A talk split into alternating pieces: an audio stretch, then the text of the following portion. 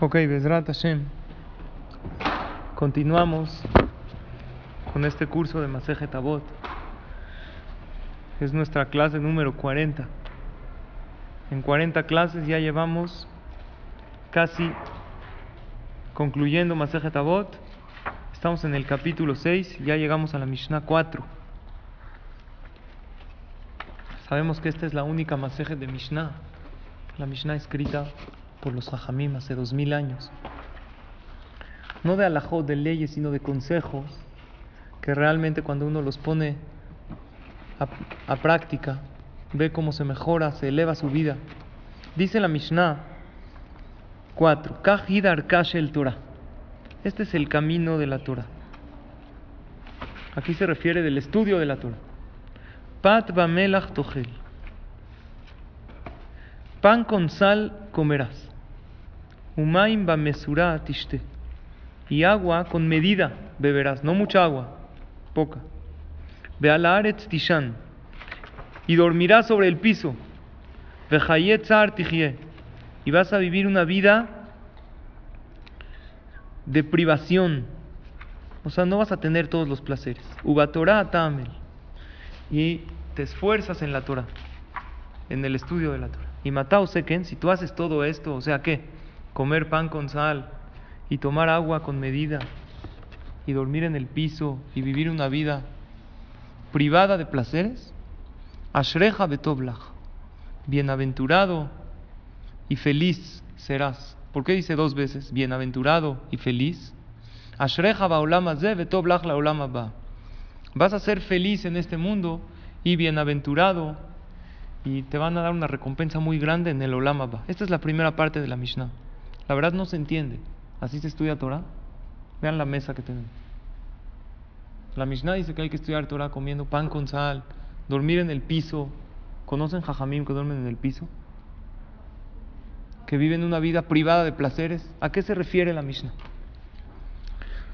Aquí la Mishnah no se refiere que tienes que hacerlo tal cual sino que tienes que estar dispuesto. Si, si lo que hay hoy es pan con sal, eso no te exenta de estudiar Torah. O sea, no puedes decir, como hoy no hay la comida abundante que, a mí me gusta, entonces no estudio Torah. A eso la Mishnah se refiere. Hola. Pero no se refiere que lo tienes que hacer de esta manera. ¿Sí está claro el concepto? O sea, no que tienes que dormir en el piso. Pero cuando Barminan, el pueblo de Israel, se encontraron en situaciones que no tenían camas para dormir, que estaban perseguidos, ¿estudiaban Torah o no? En el holocausto estudiaban Torah en los campos de concentración. Había quien sí estudiaba. Y dormían en el piso y comían menos de pan con sal. Entonces, ¿qué significa? No que tienes que hacerlo así, sino que si Barminan llega a la persona a una situación como esta, aún así no se exenta de estudiar Torah. O sea, el estudio de la Torah es como la comida para la persona. Así como una persona tiene que comer para vivir, uno tiene que estudiar Torah para vivir espiritualmente. Y si una persona por falta de comodidades o de facilidades no estudia Torah, no es un pretexto válido, no es una, un argumento válido para no estudiar. Pero no es de que así lo tiene uno que hacer. Hoy en día estamos muy lejos de esto, pero un poquito sí podemos acercarnos a esto. O sea, no tanto perseguir los placeres, los jajamim dicen, por ejemplo, si estás comiendo algo muy rico, un helado así delicioso que te encanta, la última cucharada no te la comas, déjala. Algo muy especial, algo que te fascina. Te estás haciendo de shopping, así compraste de todo. Una cosita, no, este arreglito. No es de que es jarame. Te puedes vestir, tener 300 pares de zapatos. Les digo 300 porque una persona me dijo, una, un hombre así, Viene al Cristo. Me dijo, mi esposa tiene 300 pares de zapatos. Dije, ¿estás exagerando? Me dijo, no, de verdad, 300. ¿Ustedes tienen 300 o no? 300. Ni en una zapatería hay tantos. ¿Sí? ¿Tú sí? Un hombre, dos. Unos de Hall, unos de Shabbat. Ya. Puedes tener muchos, pero no perseguir tanto. Eso se llama un, como un tipo de ayuno. Cuando una persona está muy deseoso de comer algo. No es haram taref, no, no es taref, todo perfecto. Y el último bocado no se lo come así porque es el, el placer, ¿para qué acabártelo todo? Dejarlo, se considera como si hizo muchos, muchos ayunos. Para nuestra categoría, eso es lo que podemos hacer. O sea, esta Mishnah, ¿por qué? Porque como que demostrar yo no vivo para el placer. El placer es un, Hashem creó el placer como un medio para poder servirlo a él mejor. Todos los placeres, las comidas, los viajes, todo eso, la Torah no está peleada, pero son como un qué, como un medio, no como una finalidad. Entonces, al abstenerte un poquito de un placer, eso haces un ejercicio que no vives para tener placer. Después, cuando una persona no está dispuesta a abstenerse de ningún tipo de placer, el día que le falta una cosita sufre mucho. Pero el que está acostumbrado a que no todo, incluso en la educación de los hijos, es necesario que los niños sepan que no todo hay que comprárselos. Aunque el papá tenga los medios, es importante que el papá le diga a los hijos, esto no, por, está muy caro. ¿Pero por qué? Sí, tenemos, sí pero está caro. Aunque tenemos, aunque puedo comprártelo. Un niño que crece recibiendo todo, cuando crece más, se lleva grandes decepciones en la vida cuando ve que las cosas se logran con esfuerzo. Y lo mismo pasa con el ser humano adulto. Cuando no está acostumbrado a prescindir de ningún placer, cuando sí necesita abstenerse de algo, no aguanta y sufre y ya no disfruta todo lo que realmente sí tiene. Entonces lo que dice aquí la Mishnah es estar dispuesto a esta categoría. Pero ¿por qué dice la Mishnah? Si haces esto, vas a ser feliz en este mundo y te va a ir bien en el Olama ¿Cómo feliz en este mundo? ¿Ustedes creen que el que estudia Torah y duerme en el piso y come pan con sal y toma agua con poca medida, ¿va a ser feliz en este mundo? Está sufriendo. La respuesta es que en este momento, cuando una persona se abstiene de placeres, en este momento sí se esfuerza. Pero hay que recordar lo que ya estudiamos en la Mishnah, en el capítulo 4, atrás, en Masejet Avot, dice, Kola me metatorah meoni, sofole kaimame El que cumple la Torah y estudia la Torah con pobreza, eventualmente Hashem le va a mandar la riqueza para que lo haga con riqueza y con comodidad. Es una regla en la Torah, que al final la Torah recompensa a aquel que la estudia y a aquel que la cumple. Pero hay veces puede tardar. Entonces por eso la Mishnah dice, finalmente en este mundo también serás feliz. Aunque ahorita parece que esta persona tiene muchas incomodidades, al final va a tener una felicidad muy grande. Y obviamente en el Olama va, en el mundo venidero, que es la mitzvah que más, que más se paga, es el estudio de la Torah. Después la segunda parte de la Mishnah dice así. Alte bakesh gedulale No busques para ti la grandeza, el honor y la fama. Beal tahmod kabod. No codicies el honor, no quieras que todo el mundo te honre. No pretendas ser el centro, la popularidad, el protagonismo. Aléjate. Yoter milimudaj hace. Haz más de lo que has estudiado aún cosas que no has estudiado, hazlas. Ahorita vamos a entender a qué se refiere. shulchanam shel sharim. Y no desees la mesa de los reyes. gadol mi Porque tu mesa es más grande que la de ellos. Vekitrach gadol mi kitram. Y tu corona es más grande que la corona de los reyes. Veneemanu bal melachteja sheyeshalem lecha sechar peulateja. Y Hashem es fiel el que aquel que te contrató, o sea que es Hashem que te contrató para este trabajo espiritual, que te va a pagar una gran recompensa por tu labor. Entonces vamos a empezar cada consejo a analizar. El primero, ¿cuál es? No busques grandeza, no busques eh, resaltar. ¿Ustedes vieron la fiesta de los 15 años de Rubí o no la vieron? ¿Sí? ¿Fueron o no? Hubo promociones, en Interjet, todo paquete. ¿Qué pensarían cuando estábamos platicando en la casa? Diego Kashem hizo esta noticia. Un fenómeno, algo impresionante. ¿Cómo puede ser que el Señor, ¿cómo se llama? ¿Saben? Crescencio. Sí, así se llama de verdad. Este señor Crescencio Ibarra, él difundió una invitación a la fiesta de su hija. ¿Dónde era? ¿Dónde? ¿Saben o no? En San Luis Potosí. ¿Cómo se llamaba el lugar? Se llama La Joya, se llama. Pero el nombre no le hace honor al lugar, porque es un lugar, si ustedes lo ven en internet, donde hay casas a, media obra, así vive la gente, como ranchos, lugares donde nada que ver con una joya. Y él difunde una invitación y dice, están todos invitados a la fiesta de mi hija Rubí, la quinceañera más famosa de México, si no del mundo. ¿Cuándo oyeron ustedes una noticia así? ¿No es algo impresionante? El 26 de diciembre. ¿Cuántas invitaciones creen ustedes que se recibieron de gente que confirmó su asistencia? Más de un millón de personas que confirmaron. Obviamente no llegaron tantas personas. Llegaron solamente 30 mil personas. Solamente. ¿Saben lo que es eso? Estaba platicando con mis hijas de todo este tema el 26 de diciembre. Estaba era el primer tema de las noticias. Hubo un muerto en la chiva de 10 mil pesos que se llevó a cabo. Y lo increíble fue, mis hijas me estaban diciendo que son adolescentes, ¿para qué padre? Una niña que no era nada, de repente se hizo famosa, todo el mundo habla de ella, ya salió en varios programas de la tele, la entrevistaron. Sin embargo, yo le dije a mis hijas que no es nada envidiable su situación y no lo digo como consuelo. Todos deseamos la fama por dentro, cuando en una cierta edad decimos que padre. Sin embargo, esta niña Rubí, en toda la fiesta no sonrió una sola vez. Vean todas las fotos de ella, seria. La familia puso una valla para que los miles de espectadores no se acerquen, no los interrumpan en la comida. Se les salió de las manos algo que ellos no querían. Ellos no querían que haya tanta gente, a lo mejor les gustó un poquito la fama, pero claro que no disfrutaron en familia lo que ellos querían. Esta niña puede ser que en unos años diga cómo no disfruté esa fiesta, que me hice famosa. Seguramente en 10 años la van a entrevistar a la quinceañera. ¿Cómo se ve después de 10 años? Cuéntanos tu experiencia, ya con otra madurez. Pero el hecho que no haya sonreído una sola vez a mí me llamó muchísimo la atención. ¿Vieron o no las fotos? Todo, no están en la... Estuvo interesantísimo el tema, ¿cómo? Era lo que más se vio en las, en las noticias.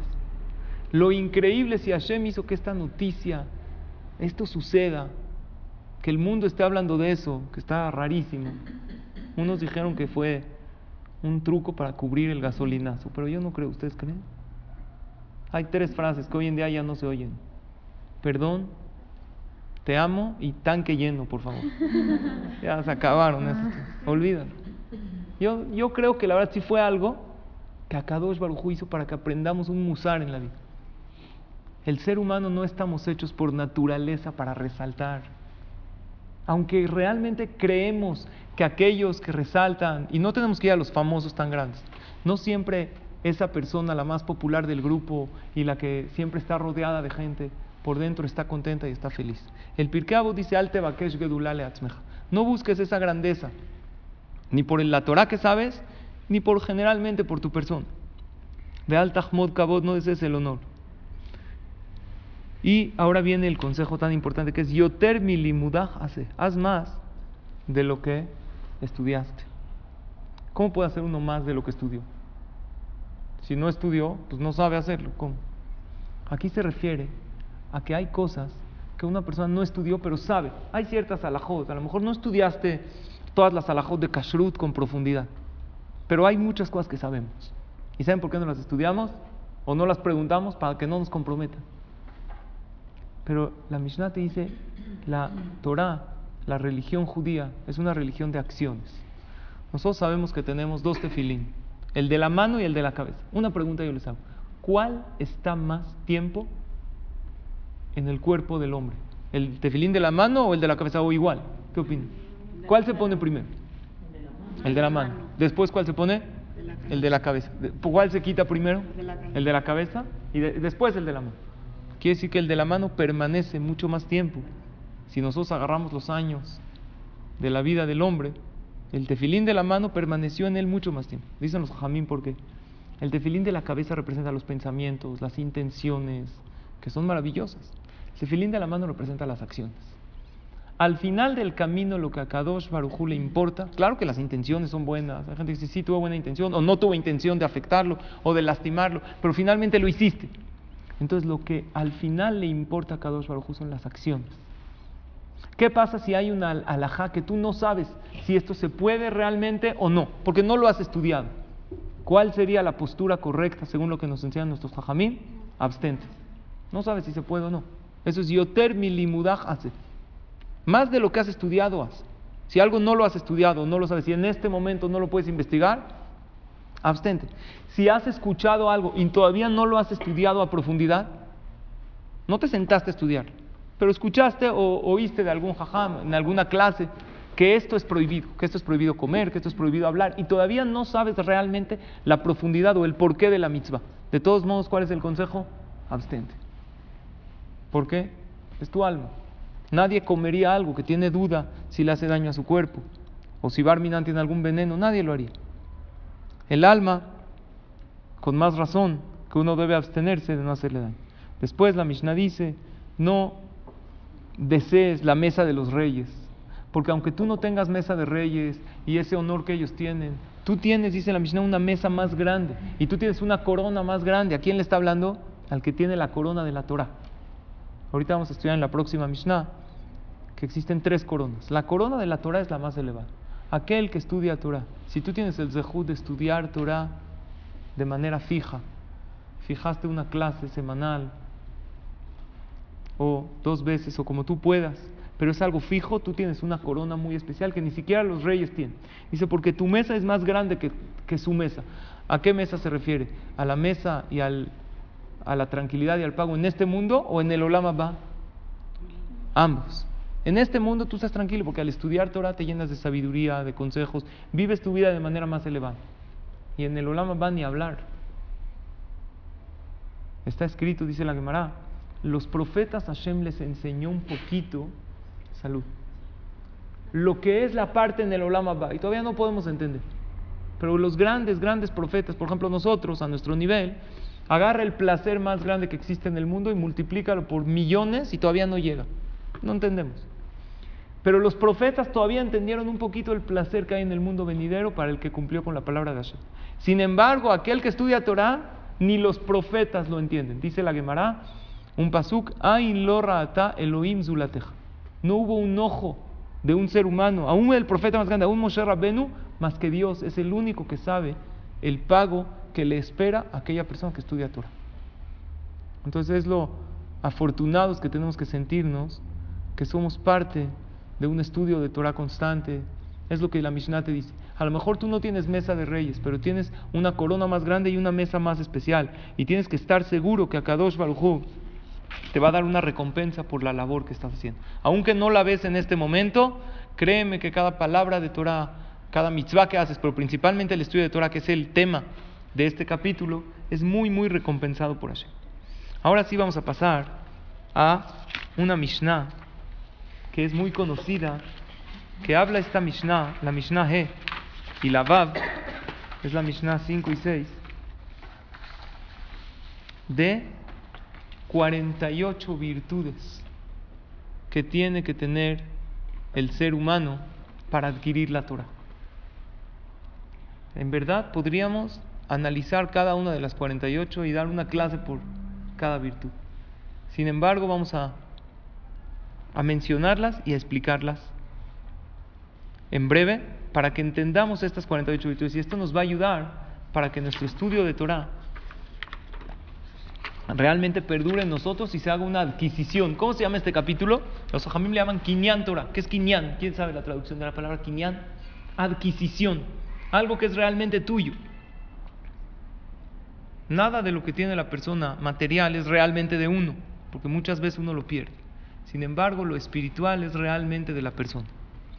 Y la Mishnah nos va a decir con qué 48 virtudes puede uno adquirir la Torah. Nada más para que nos demos una idea de la grandeza de los jajamim. Tenía una Gemara que en este momento no la traje. De un jajam que tenía tantas y tantas virtudes que a Kadosh Baruj escuchaba su tefila. La Gemara en Maseje Ta'anit cuenta de un jajam que se llamaba Abba En realidad, no era jajam. No lo llamaba la Gemara Rab. No tenía el título de jajam. Era una persona normal que trabajaba. Y cada vez que había sequía Ahora, nada más hay que entender algo. Cuando no llueve hoy en día, no es lo mismo que antes. Anteriormente, una sequía era Barminan, peligro de muerte, hambruna, la gente se moría en la calle. Hoy en día, si no hay agua, traen de otro lugar. En el tiempo de en Eretz Israel hubo una sequía, un año no llovía una gota de lluvia. Imagínense la tragedia, el hambre, los niños desfallecidos en la calle. Jajamín del tiempo de la Gemara pedían tefilá y su tefilá no se contestó. Estamos hablando de Jamín de hace dos mil años. ¿Eran grandes o no? Gigantes, enormes. Ellos sabían que cuando ya la tefilá no se contestaba, que vayan con Abba Gilkia. Ni siquiera era un jajam. ¿Saben quién era? Un agricultor, un campesino. Y su tefilá siempre era escuchada. ¿Por qué? Él tenía ciertas virtudes. Y estas virtudes las adquirió por medio del estudio de Torah y por las midot que él tenía y que él das trabajó. La Gemara cuenta que fueron los Jajamim, fue una escolta de Jajamim con Abba Gilkia. Esto cuenta la Gemara en Masejet Tanit en la página 23. Fueron, era de lo más honesto que hay. Fueron con él a pedirle que pida tefilá para que llueva. Él estaba en el campo, trabajando el campo. Lo saludaron y él no contestó el saludo. ¿Qué opinan ustedes de alguien así? ¿Está bien o está mal no contestar? Está mal. Entonces, ¿por qué era tan grande? ¿Saben por qué no contestó el saludo? Al final los hajamim le preguntaron, oye, ¿por qué no nos contestas? Te saludamos. Dijo, yo estoy trabajando, él era pobre, está trabajando con alguien que lo contrata por hora. Y si yo lo saludo, en ese momento me distraigo de mi trabajo y le estoy robando a mi patrón, a mi jefe. Entonces por eso lo saludaron, como que hizo un ademán que ya los oyó, pero no los puedo decir, hola, ¿qué hay? Porque si deja de trabajar un segundo, le está robando. Hay veces una persona tiene un empleo y hace sus llamadas personales en el trabajo. Si está contratado con un sueldo, es prohibido que haga sus cosas personales porque no está dando su máximo rendimiento, por lo cual a él lo contrataron. Y así la Gemara cuenta también otras cosas, otras conductas raras. Él tenía eh, herramientas de trabajo del campo. Acabando su trabajo, él tenía como una capa, una especie de capa o túnica que se ponía para trabajar. Acaba su trabajo, se dobla la capa, se la pone en un hombro y todas las herramientas, el pico la pala, se las pone en el otro hombro. Le preguntaron los Jamín, ¿por qué? Póntelos encima de la capa para que no esté sobre tu hombro. Dijo, no, lo que pasa es que la capa me la prestaron. El que me la prestó no me la prestó para recargar las herramientas ahí. ¿Para qué me la prestó? Para resguardarme del sol, del calor. Era una honestidad algo impresionante. Y después él era tan humilde que él llegó a su casa y sin decirle a los jajamim, empezó a rezar, a rezar y llovió. Su tefilá era recibida inmediatamente. Era humilde. Le, baja con los jajamim y le dice, ¿qué quieren de mí? No, venimos a pedir para que llueva. Ahí está, ya llovió, ya no me necesitan. Y los jajamim le dijeron, nosotros sabemos que llovió por tu tefilá. Por ti llovió. Porque tú le pediste a Shem. Y la Gemara cuenta algo más todavía se suben él y su esposa a la azotea de su casa. Él de un lado y su esposa de otro. Las nubes negras de la lluvia, después de un año de sequía, ¿por dónde vinieron? ¿Por qué lado? No por su lado, por el lado de su esposa y por ahí empezó a llover. Los jajamim dijeron, la verdad, dinos la verdad. Nosotros nos dimos cuenta que cuando tú y tu esposa subieron a pedirte fila al techo, por humildad, no querían que que sepan que fue por ustedes. Vimos que del lado de tu esposa empezó a llover primero. ¿Por qué? Dijo muy fácil. Ella tiene más de jud que yo. Cuando viene un pobre a mi casa a pedir comida, él tenía muy poca comida. Mi esposa le da de la comida que tenemos. Pero cuando a mí un pobre me viene a pedir, yo le doy dinero, yo no tengo comida con él. Entonces ella le acerca más el provecho, el hambriento come más rápido con ella. Ella tenía ese zehut, tenía un amor a la gente muy grande. Y también cuenta ahí que había un grupo de, de Yehudim que se comportaban muy mal. Y este jajam, Abba él rezó que Barminan que fallezcan. Ya, que, que, Hashem se los lleve, ya que no hagan averot. Pero su esposa no pidió eso, Hashem. ¿Qué pidió? No que se mueran, que hagan teshuva. E hicieron. Ella tenía un amor muy grande. Entonces nosotros vemos que gente tan grande, hay gente que busca segulot para que su tefilá sea recibida. Los jajamim del tiempo de la Gemara ellos iban con aquel que no era jajam, pero tenía honestidad, tenía humildad. Esas son seguros. No hay atajos. La gente busca atajos o trucos. ¿Qué hago para que mi tefilá se reciba? ¿Hay algún amuleto? Salud. Cuando una persona tiene más bien, tiene humildad, eso hace que su tefilá sea recibida. Y vamos a ver estas 48 cosas que la persona se llena de ellas. O sea, esto es de doble, de doble vía. Cuando estudias Torah, te llenas de estas cosas. Y para que tengas Torah, tienes que tener estas cosas para que la Torah recaiga en ti. O sea, tienes que trabajar en ellas estando estudiando Torah. Dice, Gedolá Torah yoter mina que una umina malhut. Es más grande el estudio de Torah, más que el ser Cohen o el ser rey. ¿Alguien aquí es Cohen o no? Yo. Tú eres Cohen. El Cohen tiene una categoría muy grande. Pero yo era, no pierde su categoría. Ah, no. No. De hecho está escrito, eso te conviene escucharlo, que el que se casa con una Cohen, su esposo tiene que honrarla, aunque el esposo tiene que honrar a la mujer siempre, el que se casa con una Cohen tiene que cuidarse aún más, porque el Cohen tiene una categoría muy especial. Es de los grandes, grandes, elevados del pueblo de Israel. Sus verajot se reciben. Entonces, la verdad, los que no somos Cohen, envidiamos un poco. Oye, ¿yo qué culpa tengo? Yo no nací Cohen. Ellos son una categoría especial. Cuando venga el Mashiach, los Kohanim sirven a Kadosh Baruj. Sus esposas tienen el zehut de comer de los korbanot, de los sacrificios. El Cohen siempre tiene una categoría elevada. Pero hay una categoría también, Umina Malhut, los que son reyes. Hay unos que vienen sangre azul. El hijo de rey es, es rey, hereda el trono. Los de la tribu de Yehudá. ¿El Mashiach de qué tribu va a venir? ¿De qué tribu es? El Mashiach tiene que ser descendiente de David Amelech. ¿Y David Amelech de qué tribu viene? De Yehuda. ¿Eso qué quiere decir? Que el Mashiach es un ser humano. No es un ángel, es un ser humano, pero tiene que comprobar su descendencia cuando venga el Mashiach, su descendencia que viene de David Amelech. Un ser humano tzadik, justo. O sea, yo seguro no soy el Mashiach porque yo soy Leví. O sea, si pensaban que soy yo, descártenme. Porque yo soy Leví. Yo vengo de la tribu de Leví. Tiene que ser uno que venga de David Amelech. Y ellos tienen una categoría muy grande. Pero hay una categoría más grande que la que una y que el reinado. ¿Cuál es? La categoría de la Torah. Y eso sí depende de ti. Tú decides si quieres pertenecer a esta gente. O sea, existen grupos elevados en el pueblo de Israel. Los Kohanim, los reyes. ¿Y cuál es el grupo más elevado de todos? Aquellos que deciden ser estudiosos de la Torah. Y para eso no necesitas ser jajam, necesitas ser abrej. ¿Qué necesitas? Proponerte estudiar Torah de manera fija, no ocasionalmente, sino fijamente, como ya hemos estudiado, Kabata y Tim la Torah. En el momento que tú tienes una clase fija de Torah, ya formas parte de ese grupo, el más selecto del pueblo de Israel. ¿Qué opinan? ¿Vale la pena? Es más grande que los Kohanim y más grande que los reyes. ¿Por qué? La Mishnah trae una prueba. Dice, el reinado se adquiere con 30 virtudes. O sea, el rey tiene que tener 30 virtudes, hay 30 leyes del rey y a la vez también son ventajas que él tiene. Vea que una vez Arba y los Koanim tienen 24 virtudes, 24 ventajas y también leyes. Hay 24 alajot y también partes del Corbán que se le daba a los Koanim. Esto es en lo que es el reinado y en la que una. Pero la Torah, ¿cómo se adquiere? No con 30, no con 24 con 48. Entonces quiere decir que es más elevado. Si se necesita más trámites para adquirir Torah, ¿qué quiere decir?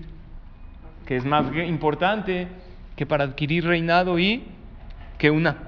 Dice. Entonces vamos a poner atención a estas 48 cosas y vamos, cada vez que digamos una de estas 48, vamos a autoexaminarnos. Esta Mishnah, la G, nos trae 23. Y la otra Mishnah, la Mishnah Vav, nos trae las siguientes, hasta completar el número 48. Entonces vamos a ver, Besrat Hashem, en el tiempo que tenemos, esta Mishnah, las primeras 23. Y cada cosa que vamos a decir, yo quiero que cada una nos examinemos y digamos, yo tengo esta. Si no, la trabajaré para lograr adquirir la Torah. Pero si me falta una de las 48, entonces me va a faltar en mi integridad, en mi estudio de Torah. Y quiero también aclarar que estas 48, algunas de ellas aplican no nada más para adquirir Torah, sino para adquirir cualquier conocimiento que tú quieras. Si quieres estudiar cualquier conocimiento, medicina o psicología, o, hay muchas de estas que aplican. ¿Ok? Pero vamos a empezar estas 48 y ustedes mismas van a ver cuáles aplican en Torah y cuáles. La 1, ¿cuál es? Beluen y estas. Uno es Betalmud. Talmud significa el estudio. O sea, no se puede adquirir Torah si uno no estudia. Parece muy obvia, ¿no? ¿Cuál es la uno? No la entiendo bien. Claro, si no estudias Torah, pues no tienes respuesta. Hay quien puede pensar que como yo vengo de descendientes jajamín, aunque yo no estudie, como yo crecí con ella, en mi casa yo respiro Torah. Mi papá, jajam. Mi abuelito, jajam. Mi bisabuelito era un gran jajam. Venimos de una cadena. Está escrito en la Gemara, en Masejet Baba Metzia. Hay un pasú que dice así: Lo yamushu mi pija, umipi zaraja, umipi zera zaraja, me atabe adorar. La Torah no se va a apartar de tu boca, ni de la boca de tus hijos, de tu descendencia, o sea, de tus hijos, ni de la boca de la descendencia de tu descendencia. ¿Quién es la descendencia de tu descendencia? Tus nietos. Me atabe adolan para siempre, dice la Gemara. Si hay una familia, el cual padre, hijo y nieto, los tres están en el camino y son estudiosos de la Torah, automáticamente Besrat Hashem toda su descendencia lo serán. ¿Cuál es la pregunta? Hay gente, hijos de Jajamí, mi nietos, que, que, no estudian, que no cumplen incluso. La Gemara dice, mi Elach, de la tercera descendencia en adelante, Torah Mahzeret Alachsania Shela. La Torah regresa a su hospedaje. O sea, como que en esta familia hospedaron a la Torah, entonces la Torah regresa. Pero dicen los Jajamim lo siguiente: La Torah regresa a su hospedaje, a esa familia, porque le dieron hospedaje. Pero un huésped que regresa al lugar donde lo invitaron, para poder acceder, ¿qué tienes que hacer? Abrirle la puerta. Por más de que regrese, si no le abren la puerta, entonces, en una familia donde hay tres generaciones, abuelo, padre e hijo que estudian, salud, que estudiaron Torah, la Torah regresa, o sea, tiene más facilidad esa generación que sean todos eruditos y estudiosos. Sin embargo, si uno no quiere estudiar, ya está en él. O sea, la Torah regresa hacia él y él tiene más facilidad. ¿Quién es más fácil que sea un gran jajam? ¿El hijo jajam Obadiah Yosef o yo? Él seguro, él tiene más facilidad, creció con un papá así. Sin embargo, si él no estudiaría, por más facilidad que sea, no aprovechó la facilidad que tiene. Entonces la primera es un estudio que aunque una persona haya crecido en una familia y haya estudiado y haya escuchado, si no tiene un estudio constante no la va a adquirir. O sea, un jajam estudió, ¿cuánto creen ustedes que tarda más o menos un jajam para titularse? Más o menos. Estudia en un colel unos años varios temas. El primer título que uno saca, después tú te puedes titular en otras cosas, así como existe la medicina, ¿no? que uno se titula en algo y luego se, hace su especialidad. Existe en el tema, en el mundo rabínico, en las yeshivot, en los kolelim, un estudio que uno hace, se titula de varias cosas. La diferencia es que para, por ejemplo, para titularme con un gran doctor tengo que ir a una gran universidad. ¿Cuál es la universidad? Díganme el nombre de una universidad muy grande. Harvard. Pero si yo para titularme de jajam, ¿puedo estudiar en donde necesito universidad? No, puedo estudiar en mi casa. Voy a hacer los exámenes. ¿Por qué? Porque es el mismo Shulchan Aruch y la misma Gemara que hace dos mil años. Y el Shulchan Aruch es el mismo examen que te hacen de hace 400 años. Entonces, el material ya está claro. ¿Cuánto tiempo tarda más o menos un jajam para titularse, para sacar su título básico? Que incluye lo que son las leyes de Shabbat, las leyes de Isur Eter de comidas, kasher, taref, las leyes de nidad, de tevilá, que son muy complicadas. ¿Cuánto creen ustedes que tarda ese tema? Una prox en los colelí, más o menos, unos 8 o 10 años. El primer título. Después uno se puede especializar en otras cosas. Entonces, una persona, un jajam estudió y ya se tituló. Ya puede estar sin estudiar, se tituló a los 30 años. Si no sigue estudiando, se le olvida lo que estudió, y es difícil ya que aprenda y que retenga información. Así como un doctor tiene que todo el tiempo ir a congresos para actualizarse, también. La Torah no es actualizarse, es lo mismo. Pero si hay veces salen casos nuevos que antes no existían, y una persona con la base de la Gemara y el Shulchan tiene que analizar esos nuevos casos. Entonces, el punto número uno es un estudio constante, si no, no hay manera que adquiera. Aquí preguntémonos, ¿este sí lo tenemos? ¿Somos constantes? o a veces, a veces. Lo mismo sucede con el ejercicio. Esto no es nada más para Torah, yo creo que esto aplica en todo. El que quiere una buena dieta o el que quiere salud o el que quiere adquirir un conocimiento, si no lo estudia con constancia y no se actualiza, aunque haya salido con mención honorífica de la universidad, después de 10 años esta persona a lo mejor va a ser casi igual que el que no estudió nada. Va a tener un poco de conocimientos. Entonces, número uno es Betalmud. Número dos, Beshmiata Ozen. la atención total y cabal.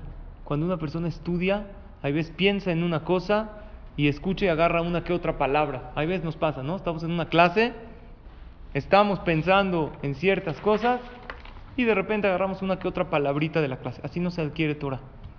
Shemiata Ozen significa con total atención. Cuando tú a una clase de Torah o cuando estudias otra cosa, tú tienes que decir, ahorita lo único que importa es esto que estoy estudiando. Puede ser que tenga un problema, un contratiempo, un pendiente, pero ahorita lo que importa es esto. Esa es la número dos. Número tres, Bearihat Sefataim. Arihat Sefataim significa la articulación del hablar del tema, porque si nada más oyes y no lo hablas, cuando una persona lee cosas de Torah, es importante que lo lea en voz alta. Algo que quiere memorizar, ¿no? Cuando tú quieres memorizar algo para un examen, ¿qué haces? Es increíble cómo tienes la capacidad de los últimos cinco minutos antes del examen, si les pasaba o no. Puedes memorizar como tres horas que estudiaste ayer, ¿no? Los últimos cinco minutos memorizas cosas buenísimas. ¿Por qué? Porque le das una orden a tu cerebro que necesitas memorizar para rendir un examen. Cuando una persona quiere estudiar Torah, tiene que hablarlo, articularlo. Esto pasa mucho cuando una persona quiere memorizar algo, vale la pena que se lo comente a alguien. Oye, estudié esto. Si hay un consejo que te llamó la atención, cuando llegues a tu casa, coméntaselo a tu papá, a tu esposo. Así se, te, se te interioriza en tu corazón y así adquieres la Torah. Eso es la 3. La 4 es Bebinatalev. Binatalev significa la intuición del corazón. O sea, aparte de lo que estudiaste, aprende a intuir, aprende a deducir cosas que no están escritas. O sea, no nomás estudies y se acabó. Estudiaste una clase, analiza qué hay detrás de este concepto, de este consejo. La 5 es Behemá y Beira. Eso es una. Vema Beirá significa el miedo y el temor. ¿A qué, ¿A qué se refiere? Una persona que quiere realmente adquirir Torah tiene que tener un temor a Hashem muy grande. Y que no tiene temor a Dios. ¿Qué es temor a Dios? No temor al castigo. Temor a su grandeza. Temor a no fallarle a Hashem. ¿Es bueno el miedo o no? ¿Qué dicen ustedes? Depende. Hay miedo buenísimo. En realidad, hay gente que dice, no, no metas miedo. Pero ustedes saben que toda la vida vivimos con miedo. Tú sabes que tu corazón está lleno de miedos. Tienes miedo al gobierno, tienes miedo a la devaluación, tienes miedo a Trump, tienes miedo al dólar, tienes miedo a muchas cosas. Pero todos esos miedos los puedes cambiar por uno. El temor a Hashem y estar todo tranquilo de todo lo que... Por eso el rey Salomón dijo un pasuk muy importante. Dice Shelomo Amelech, Ashre Adam mefajet tamid, libo y polverra. En Proverbios capítulo 28. Bienaventurada la persona que siempre vive con miedo, pero el que tiene duro su corazón y no tiene miedo de nada, al final cae en el mal. Es bueno ese miedo, porque ¿qué es miedo? Oye, si hago esto, ¿qué pasa? Me da miedo que si fumo se deteriore mi salud. Me da miedo que si no me cuido en esto me pase. Son miedos positivos. ¿Cuáles son los miedos no buenos? El que vive constantemente con miedo, que esto me va a pasar, que no va a tener parnasá, que me voy a enfermar. Esos miedos no son buenos. Pero los miedos que uno piensa, ¿qué va a pasar por mi acción? ¿Cuál es la reacción de esta acción? Es buenísimo. Porque así la persona vive con conciencia. Entonces, uno para adquirir Torah tiene que tener temor a Kadosh Baruj y temor a sus acciones. Lo que hago, ¿qué pasará? Me da miedo que si hago esto me pase esto. Entonces es un miedo positivo porque me abstengo de hacer lo malo. ¿Está bien? Esa es la 5. La 6 es Beanavá. ¿Qué es Beanavá? Humildad. Uno no estudia para que lo honren y no quiere llamar la atención y por dentro no se siente superior. Siempre es humilde. Él estudia Torah no para resaltar, como dijimos en la Mishnah anterior. Es una condición básica para poder adquirir Torah, humildad. Los hajamim dicen que la Torah se compara en una de las varias cosas al agua. Una de las peculiaridades del agua, ¿cuál es? que siempre deja el lugar alto y busca el lugar bajo. Cuando hay agua en una montaña, ¿no? se va a lo más bajo posible.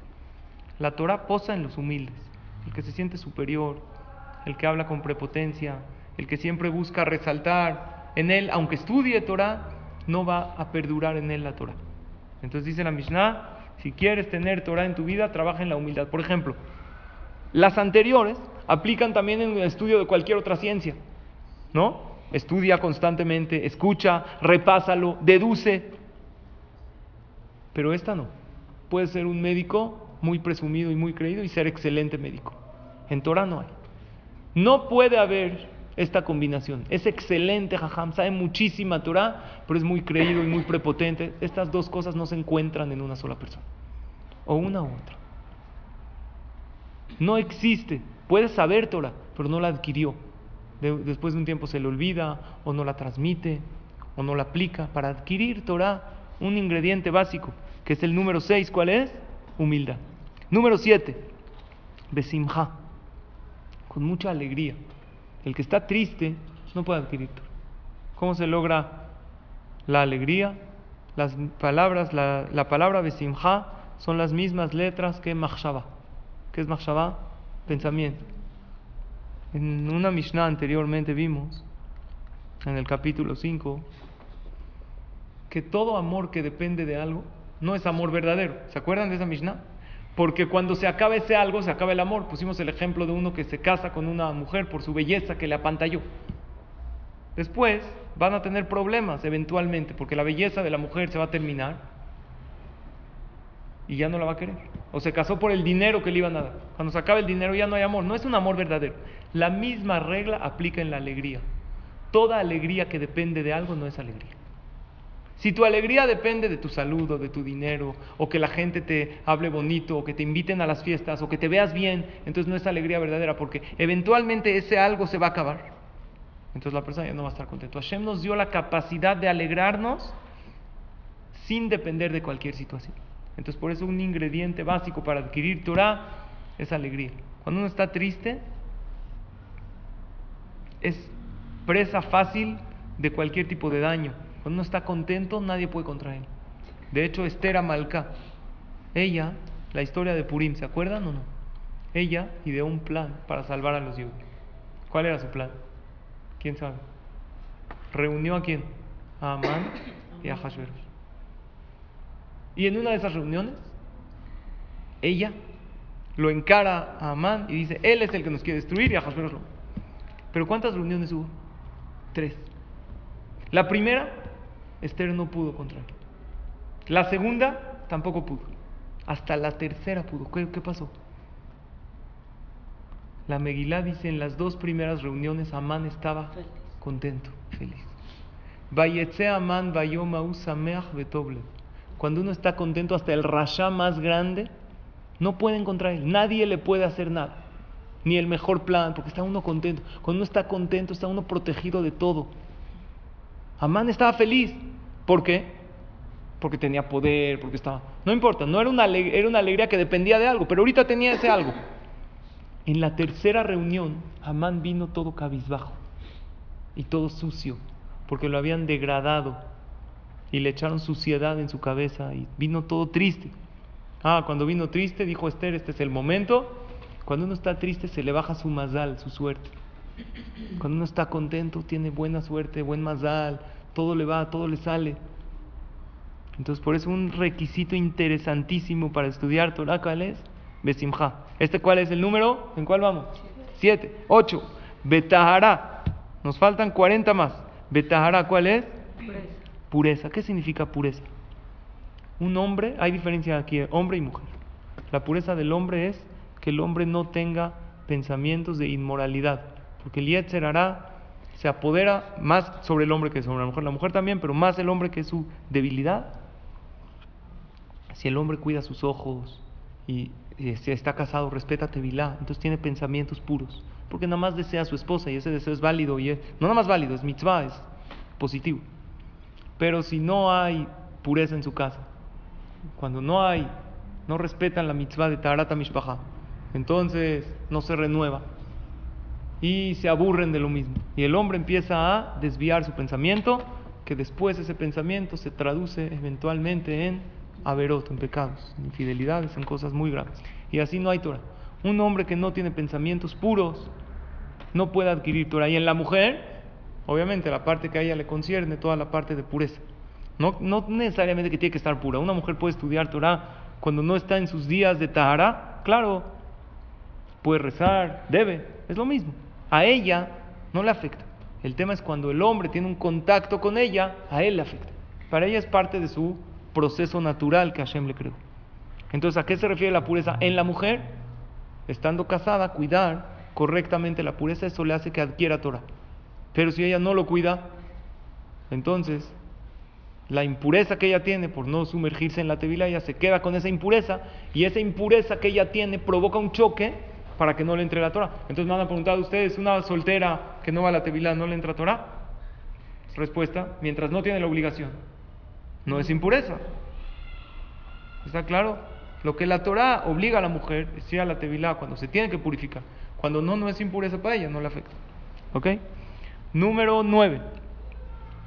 Beshimush Jajamim. Shimush Jajamim significa el servicio a los sabios. ¿Qué es el servicio a los Jajamim? ¿A qué se refiere la Mishnah? ¿Servirlo al Jajam? ¿Atenderlo? ¿Traerle un té? ¿Eso? No. Servicio a los Jajamim significa acercarse a ellos y ver su vida privada. Tú puedes aprender del Jajam más, no inmiscuirse en su vida. Pero si tú vas con el Jajam y un día le echas un aventón, y lo escuchas cómo contesta el teléfono. Yo aprendí muchísimo de mis jajamim, acompañándolos a su de la yeshiva. Salía en Israel o en México también. Lo acompañas a su casa, ves cómo reacciona si hay salud, si hay tráfico, ves cómo entra a su casa, cómo saluda a su esposa. Esas cosas son cosas que te quedan grabadas. Y te apegas a ellos y aprendes muchas cosas de ellos. Tú puedes aprender más de ir a pasar Shabbat a casa de un gran jajam que de ir a una clase de Torah. ¿Por qué? Porque ves cómo se comporta, cómo hacen en la mesa. Yo pensé, cuando yo me tocó ir a casas de Jajamim en Israel, de grandes Jajamim, estoy hablando de Jajamim, saben Torah, saben Shah, saben. Grandes de verdad. No como yo, tipo todo balín. No, bien. Yo pensé que era pura Torah. No. Platica con sus hijos, vacila. Cosas que te quedan grabadas. Ves realmente la reacción. Y más puedes aprender cuando lo ves cuando él no se da cuenta yo veía en la ventana en Israel, lo veía cómo camina, cómo llega. Lo ves concentrado o cómo se baja del taxi. El jajam, el Rosh Shiva venía en taxi todos los días de su casa. Siempre le agradecía y era sabido. Rabades, el Rosh Shiva, le daba una muy buena propina al taxista todos los días. Cada vez que él hablaba al sitio de taxis para que vengan por él, todos se, peleaban por él. Porque él daba, costaba 30 que le daba 40.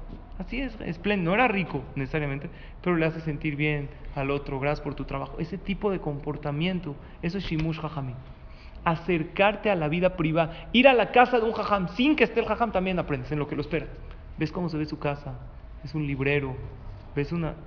De verdad, hay cosas de que llaman la atención. Ves una casa bien puesta. Piensas que un jajam tiene que. No, vive bien, tranquilo. O cuando llegas y los ves comiendo, qué pase, respira en su en ese hogar. O me ha tocado, por ejemplo, llegaba a casa de mis jajamim, lo veo sentado estudiando, sus hijos jugando. Eso es algo que se me grabó, que yo dije, yo quisiera algo así en mi vida. Entonces eso es Shimush Jajamim, que es la nueve, acercarte. El que solo va a clases, pero no se acerca personalmente con un jajam, le va a faltar lo que es aprender toda la Gemara. Dice, Gadol Shimusha y Oter Milimuda. Aprendes más de acercarte y de ver su vida, más que estudiar toda la Gemara. Cuenta un una anécdota muy drástica, que había una vez un jajam que estaba con su esposa, o sea, así en la noche ya platicando con ella, y de repente oye un ruido de abajo de su cama. dice, ¿qué hay? ¿Quién está aquí? Volté, un alumno del, ¿qué? Le dijo, la verdad, jajam, usted nos da clases y todo, pero yo quería ver cómo se comporta usted dentro de su hogar, cómo se comporta con su esposa. Lo regañó, lo corrió. Pero él quiso, se metió así sin que nadie se dé cuenta para ver qué platicaba con ella, cómo le hablaba, cómo la trata. Porque en la clase puede ser muy bueno, pero a ver, yo lo quiero ver en acción. Estuvo mal de su parte porque se metió en su vida privada, demasiado en su intimidad, pero vemos la lección de lo que es aprender de ellos. Bedikduk Haberim. Bedikduk Haverim es, es la 10. Seleccionar a los, a los compañeros, a los amigos. Porque uno puede estudiar mucha Torah, pero una mala influencia lo puede acabar. Por eso, si quieres crecer en los caminos espirituales, el requisito número 10 es, dime con quién andas y te diré quién eres. ¿Ok? Júntate con gente que te ayude a elevarte espiritualmente. 11. Bepilpula talmidim. La 11 es debatir con los alumnos. O sea, estudiaste algo con alguien y tú, y él van a la misma clase. Oye, ¿qué entendiste de esto? ¿Te acuerdas de este consejo que vimos? Y comentarlo, vamos. ¿Sí o no? Esa es la 11. La 12 es Beishub. ¿Qué significa Beishub? Con tranquilidad. Una persona quita sus preocupaciones al estudiar. Pero si está intranquilo, si llegas a estudiar Torah toda tensa, y no lo vas a adquirir. Ya llegaste, relájate, deja tu celular, concéntrate y shub, estate tranquila. Si una persona va al mejor spa, pero está pensando en mil cosas, está contestando su celular, aunque le hagan el mejor masaje, no va a sentir. Tienes que dejar todo. Ahorita lo único que importa es que estás aquí tranquila, que estás en el spa. El estudio de Torah es el spa de la Neshama. Para que haga un efecto en ti, tienes que tener, número 12, Número 13, Bemikra, Bemishna. Estas dos son una. Estudiar los textos de los Jajamim. Tanto Mikra es Torah oral y Mishnah es, no, perdón, Mikra es Torah escrita y Mishnah es Torah oral. Porque si uno nada más tiene una sin otra, no va a entender la interpretación correcta. O sea, tienes que llenarte de conocimiento de lo que es la Torah, tanto escrita como oral. 19, no, perdón, 14, eh, es que parecía un 9. 14, Bemiut Sejorá, bajándole un poco al trabajo. Si una persona demasiado se dedica todo el tiempo, no, es que mi familia, mis hijos, y hay gente trabaja de 6 de la mañana, llegan a su casa a 11 de la noche, no tienen tiempo para estudiar. Si uno no sabe poner un alto y decir, voy a dejar, y eso también aplica para las mujeres, hay mujeres que trabajan, tienes que saber en un momento dado dejar de trabajar para llenarte de conocimiento. Esto, este conocimiento espiritual, estas clases de Torah que tú tomas, no tienes idea lo que te va a servir para educar a tus hijos, para sentirte mejor contigo misma, para ser una mejor esposa, para ser una mejor persona. Entonces hay que bajarle un poco al qué? Al trabajo. Bemiut derejeretz, es la 15. La 15 es bajarle y moderar lo que son las cosas mundanas. Lo que menos puedas hacer, no te pares tanto en filas de bancos, en cosas. Si tienes a alguien que puedas mandar, porque pierdes, pierdes tiempo en la vida. No te deja eso estudiar Torah.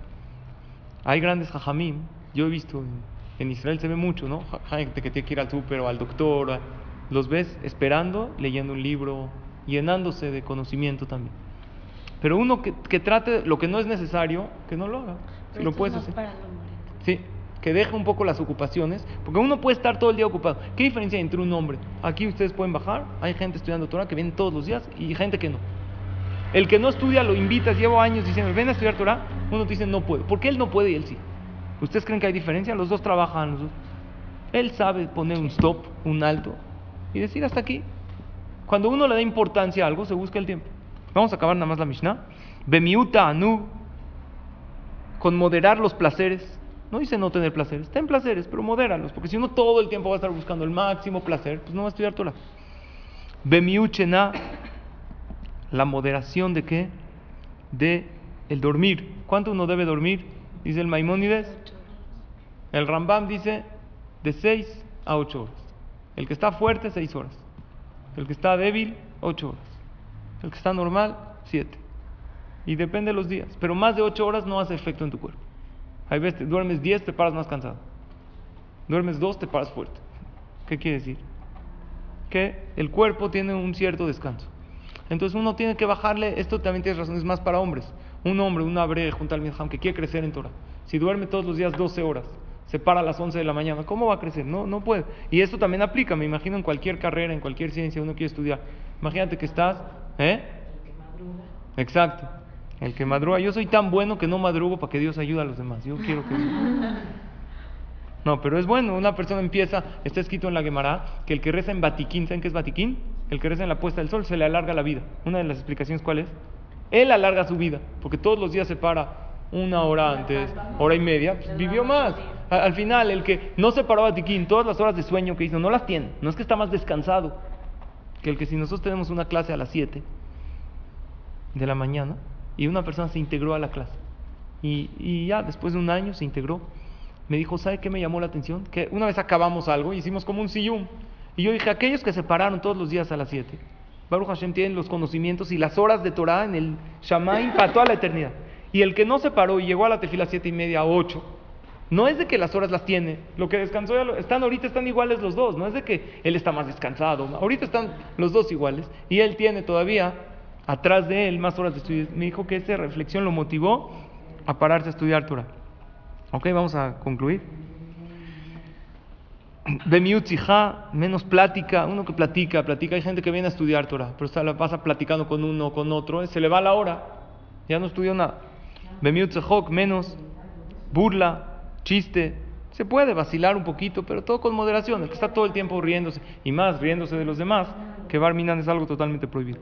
Beere Japaim es una persona, es la 20, que es paciente con los demás, el que no es paciente y se pelea con todo el mundo, no puede tener Torah. Belev Tov es la 21, buen corazón. ¿Qué es buen corazón? Ni odia a los demás, ni se hace odiar, no guarda rencores.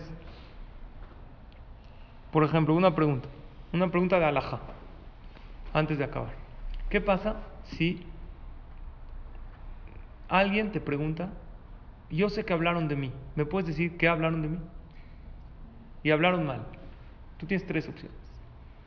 O quedarte callada, o decirle la verdad que hablaron mal, o decirle una mentira que hablaron bien. ¿Qué tienes que hacer? ¿Qué opinas? Hay a la hot de esto. ¿Eh? O sea, tú estabas en una junta y hablaron mal de esta persona que se llama Sara. Y llega Sara y te dice, oye, yo sé que hablaron de mí. Dime que hablaron de mí. Y tú sabes que hablaron mal. Dijeron que es una chismosa, que es una gorda, todo. Dije sus tallas, dijeron todo. ¿Eh? ¿Qué tienes que decir? te puedes quedar callada y no decir. La verdad, pero con tono, o sea, la neta. Tú dices, ella dice la neta del planeta. Ya. que hablaron bien para que no guarde rencor ella. Te lo está pidiendo. Dime qué hablaron de mí. No, y tampoco quedarse callado, como afirmar. Muy bien. El que calla otorga. Si dices, oye, ¿qué hablaron de mí? Ya dijiste todo. Hasta es peor. Porque piensa, quién sabe. Sí, sí, sí, Entonces, esa la descarta. ¿Le digo la verdad, la neta, o le miento? No, no, la verdad, o sea, sí se permite hacer como... O sea, no le tienes que Para que no sienta, o sea, digamos... Muy bien. Este... ¿Qué? Arona Cohen, digamos... Cambiaba para hacer paz entre dos personas, para no hacer odio. Dice el Jafet Haim en Alajot Lashonara. Mentí. Mentí, pero decir todo. Hablaron bien de ti. Hablaron bien de ti, dijeron que estás flaca como, como nunca, cómo te ves increíble. No, yo no, estoy. No, no algo que se vea tanto. No, pero. Dice, está flaca y la señora está. Sí, hablaron, no. pero no dijeron. No, dijeron muy bien que tú eres una buena persona y la verdad sí te aceptaron a la junta y al. Eh, ¿Y por qué no me hablaron? No, porque al final se les olvidó, pero sí, todos dijeron que tú eres una maravilla. No, o sea, algo que no se oiga como un se puede mentir para no hacer sentir mal, porque si tú le dices, eso es lepto. Eso es la 21. 21 es, no, lepto es alguien que ni odia ni hace pleitos entre los demás y no se mete. Yo sé que es difícil entender. No estoy hablando de que la levantes hasta... Normal, no, sí dijeron que muy bien, ¿eh? que la verdad que lo hiciste muy bien. Claro. Imagínate, te pregunta tu pareja. Tú le preguntas a tu esposo, ¿qué dijo tu mamá de mí? ¿Qué le dices? Y tú sabes que esta Martami no es fácil de callar. Entonces él te tiene que decir, no, ¿sabes qué dijo mi mamá? Te quiere más que a mí. ¿Cómo? Desde que nos casamos, ya ni a, a, mí no me pela, todo el tiempo me pregunta de ti, ¿cómo estás? Pueden decir eso. Esa mentira yo me la llevo. Igual con tu esposo, le dices, no, ¿cómo? Mi mamá te adora. Eres un hijo para ella. Pero la otra vez me puso cara, sí, porque las mamás le ponen cara a los hijos cuando están. Tiene la confianza, claro. Al yerno, no, lo trata todo bonito. ¿Ok? Pero no que se oiga Así tan fu- Eso es Lev Tov, exacto. Lev Tov, como ella- así hacía Aarón Cohen. No hacer odio. El que dice un comentario negativo y provoca pleito, eso es Regilut. Es tan o más grave que la Shonara. Es Regilut. ¿Qué es Regilut? Decirle, ¿sabes qué dijo él de ti? Tal cosa. Y Barminan hacen pleitos durísimos. ¿Qué es 22? Emunat Jajamim. Fe en los Jajamim. Si uno no tiene fe en los Jajamim, no, es que todo lo inventan. Todo. Yo digo, no creas, pero investiga. Antes de decir todo lo inventa. Hay gente que dice, ¿esto quién dijo que es verdad? Lo inventaron. Yo pregunto, ¿todos los que estudiaron, todos inventaron lo mismo? No es lógico. Dos, ¿tú crees que los Jajamim van a inventar algo para afectarse también a ellos? Hay gente que dice, no, ¿quién dijo que Shabbat es así? Nada más lo inventaron los Jajamim. ¿Qué ganan los Jajamim diciendo que el celular no se pone Shabbat? ¿Qué ganan ellos? ¿Por qué lo dirían? No, son inventos, son interpretaciones. Mucha gente dice.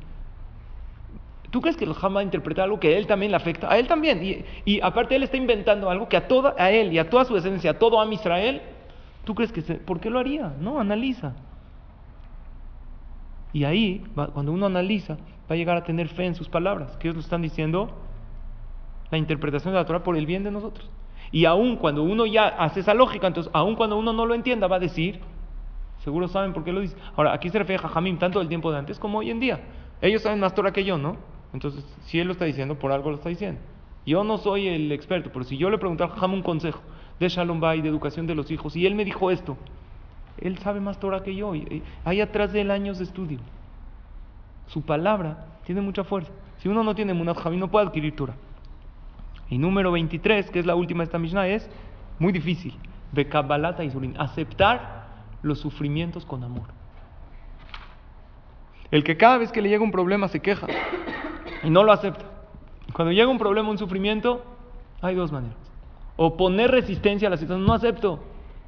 Obviamente, tienes que hacer tu máximo. Pero después de que hiciste tu máximo y todavía el problema está. Ya rezaste, ya hiciste, ya te ocupas. ¿Qué? Hay dos caminos. O poner resistencia y todo el tiempo no aceptar. O decir, si Hashem lo mandó, él sabe por qué lo hace.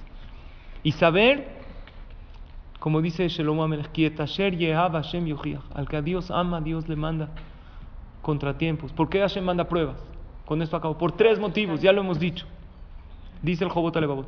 O para perdonarte, para limpiarte de errores que uno haya hecho. O para probarte, para probar tu fe. No hay errores. Nada más quiere probar a Hashem cómo reaccionas. O porque de este sufrimiento o contratiempo va a florecer algo bueno al final, que tú- ahorita tú no lo ves. Ahorita el Señor quiere un hijo ahorita. Ahorita se quiere casar ahorita, pero él no sabe. Hashem está esperando que este hijo llegue en el momento adecuado, porque cuando nazca también su pareja va a nacer y él tiene que nacer en esta época y luego le vas a agradecer a Hashem. Son tres motivos. Si uno sabe que los problemas, los contratiempos, los sufrimientos vienen o para probarte, o para limpiarte de tus errores, de tus averot, o porque de esto va a salir y va a florecer algo bueno, entonces uno los recibe con amor. Y eso es la 23. Besrat Hashem nos faltan las otras para completar las 48, que las vamos a ver en la Mishnah Vav. Pero es importantísimo que tengamos presentes estas 48 cosas, porque mientras más nos acerquemos a estas virtudes, más estamos cerca de adquirir la Torah y también de elevarnos espiritualmente. Gracias a todas por su atención, por su asistencia. Que sean bendecidas con todas las verajot de la Torah. Amén.